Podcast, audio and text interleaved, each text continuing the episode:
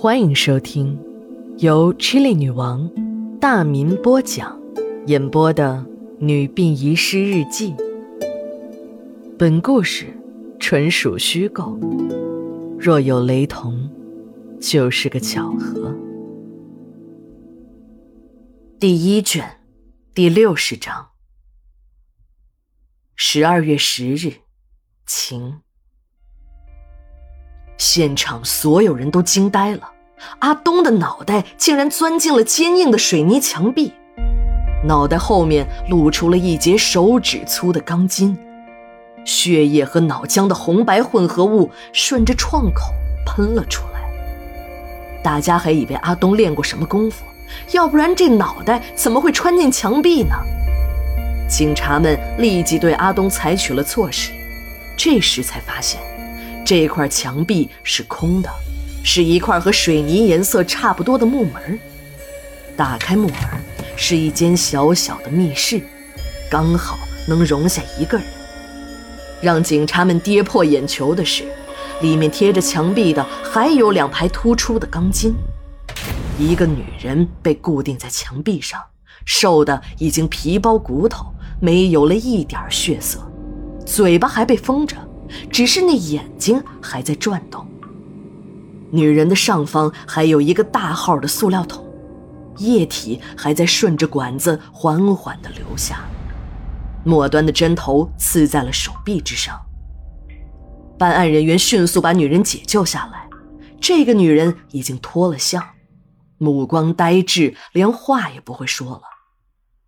躺在地上的阿东已经奄奄一息，一只眼。还大大的睁着，盯着这个目光呆滞的女人，手还在费力的抬起，指着这个女孩：“小菊，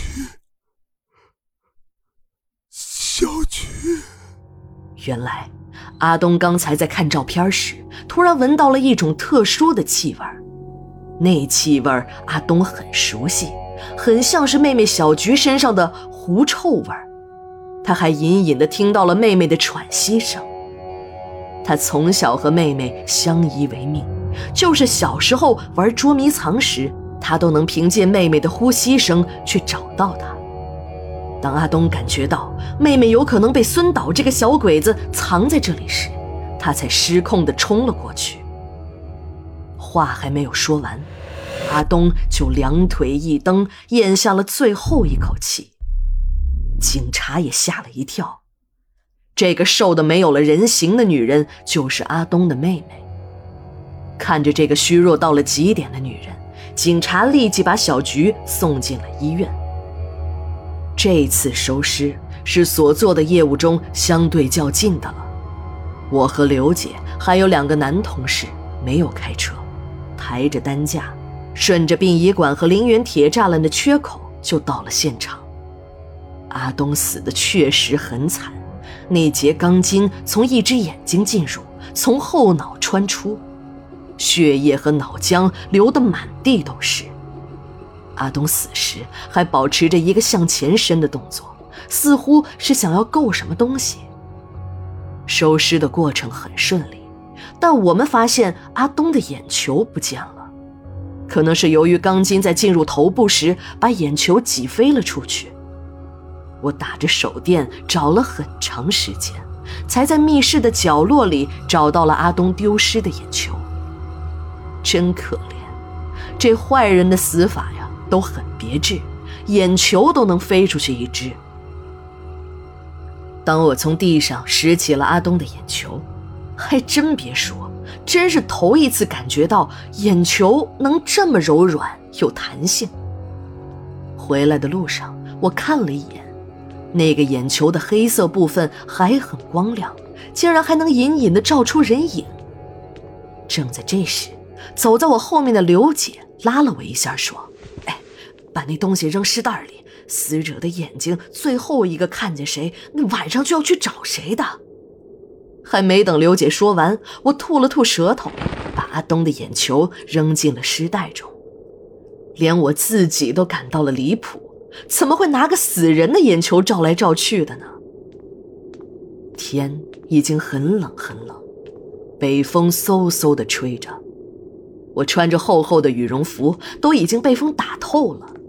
一路小跑，我和刘姐就回到了殡仪馆，把阿东的遗体放在了解剖室里，用一张被单盖在遗体上。由于这个房间四面都没有玻璃，北风会穿堂而过，我就拿砖头压住被单儿。其实啊，对于每一具遗体，哪怕是十恶不赦的歹徒。也许他生前的行为让我们不耻，但我们还是会按照工作流程做好每一步，不会把这种个人情绪带到工作中。毕竟人已经死了，再大的恩怨也该放下了。我和刘姐正想到值班室里暖和一会儿，张哥叫住我们俩：“哎，到车里来，这里暖和。”一看就知道。张哥又是想让我们两个去医院里拉遗体。由于他一个男人进出妇科病房多有不便，每次呢，那张哥都会带上两个女同事一同去取死婴。这次不多，引产物和流产物加起来才十几具。就在我们要离开时，医院的保安叫住了我们，让我们到医院的太平间去取一具遗体。等我们到了医院的太平间，发现这是一个小男孩的遗体，很瘦弱的样子，年龄多说了也就八九岁。一对中年夫妇趴在遗体上痛哭着，那个撕心裂肺的声音听着都让人揪心呢。看着他们那么伤心的样子，我们几个都不忍心去抬尸体，在一旁的亲属一边抹着眼泪。一边央求我们多等一会儿，让孩子的父母再多陪孩子一会儿。这样的要求，我们没有理由不同意。在以后，那就是生死离别、阴阳两隔了。在亲属的惋惜和唏嘘声中，我们听到了一个让人气愤、无奈的故事。这个小男孩叫小杰，家就住在市郊。早已下岗多年的小杰父母为了生计都在外地打工。小杰的父亲有残疾，小时候得过小儿麻痹，留下了后遗症，在高铁的工地上给包工头看看料。小杰的母亲没什么文化，就只能在工地的食堂帮忙，一年四季都跟着工程走，风餐露宿，一年下来也赚不了几个钱。家里只有小杰和年迈且双目失明的奶奶。在苦难家庭中长大的孩子都很懂事儿。小杰白天上学，放学了就到市里的街道上捡一点人们丢弃的塑料瓶、烂纸片再送到废品收购站卖掉，换点钱贴补家用。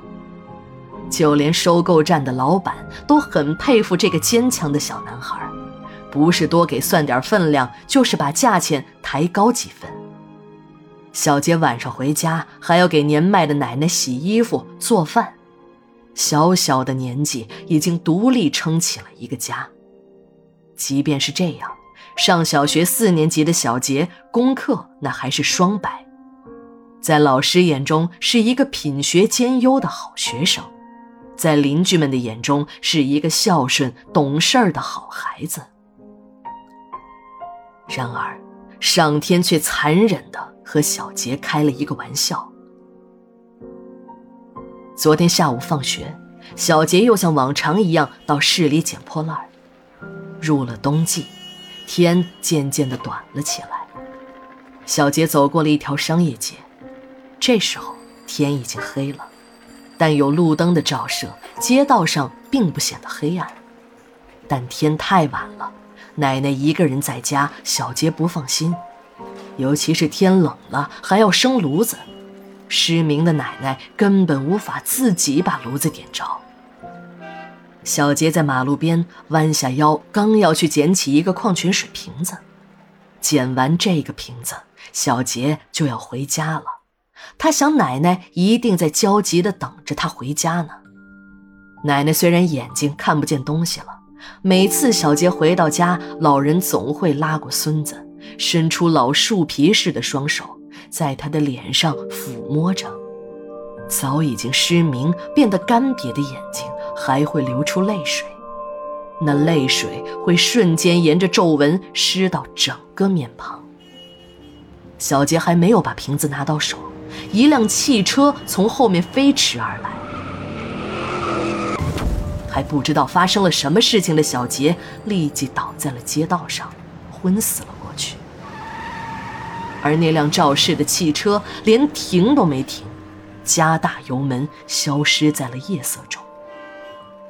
要说上面的这些是个意外，是某个无良司机的个人行为，只是让我们气愤之外，下面事情的发展就更加让人无奈，让人心痛。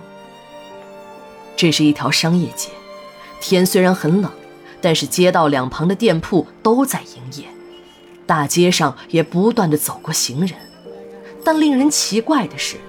两旁的店铺无一例外的都没有看见被车撞倒的小杰，而每个店主都在向外翘首期盼着，路过门口的客人都能走进店门。如果说这种选择性失明还能够被理解的话，那下面的事情能让人三伏天也不寒而栗。小杰出事的地方距离马路牙子不到两米。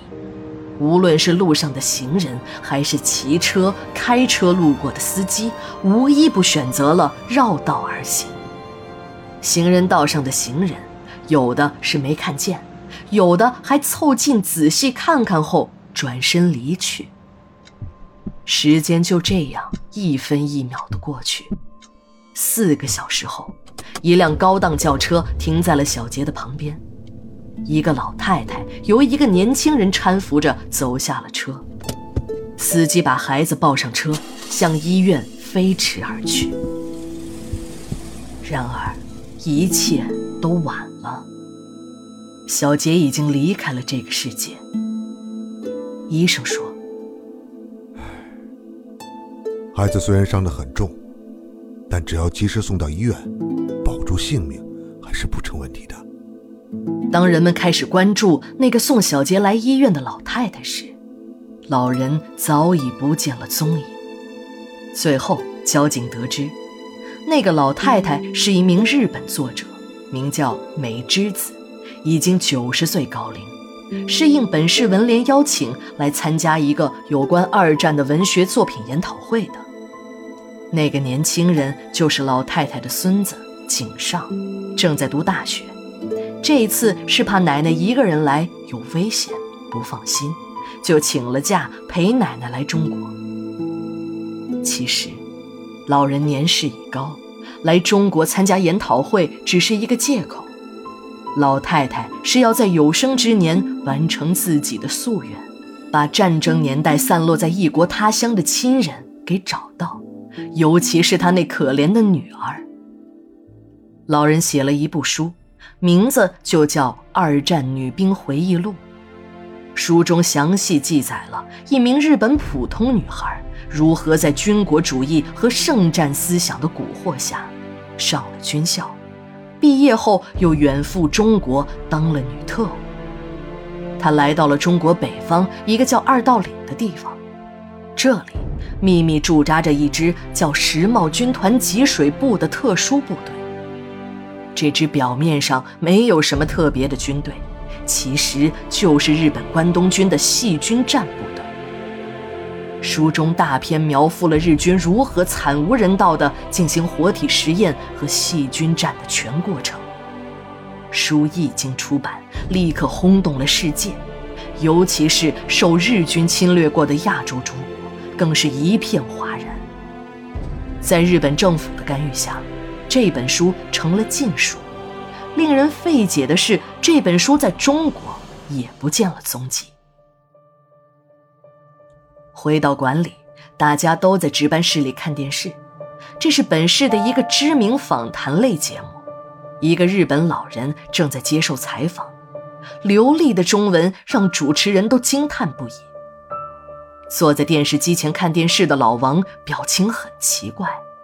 一边看着电视，一边不停地拍着脑袋，似乎在回忆着什么事情。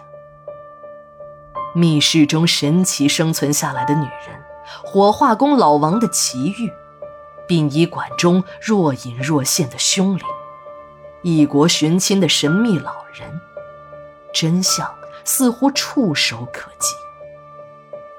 十二月十一日，日记连载，明天继续。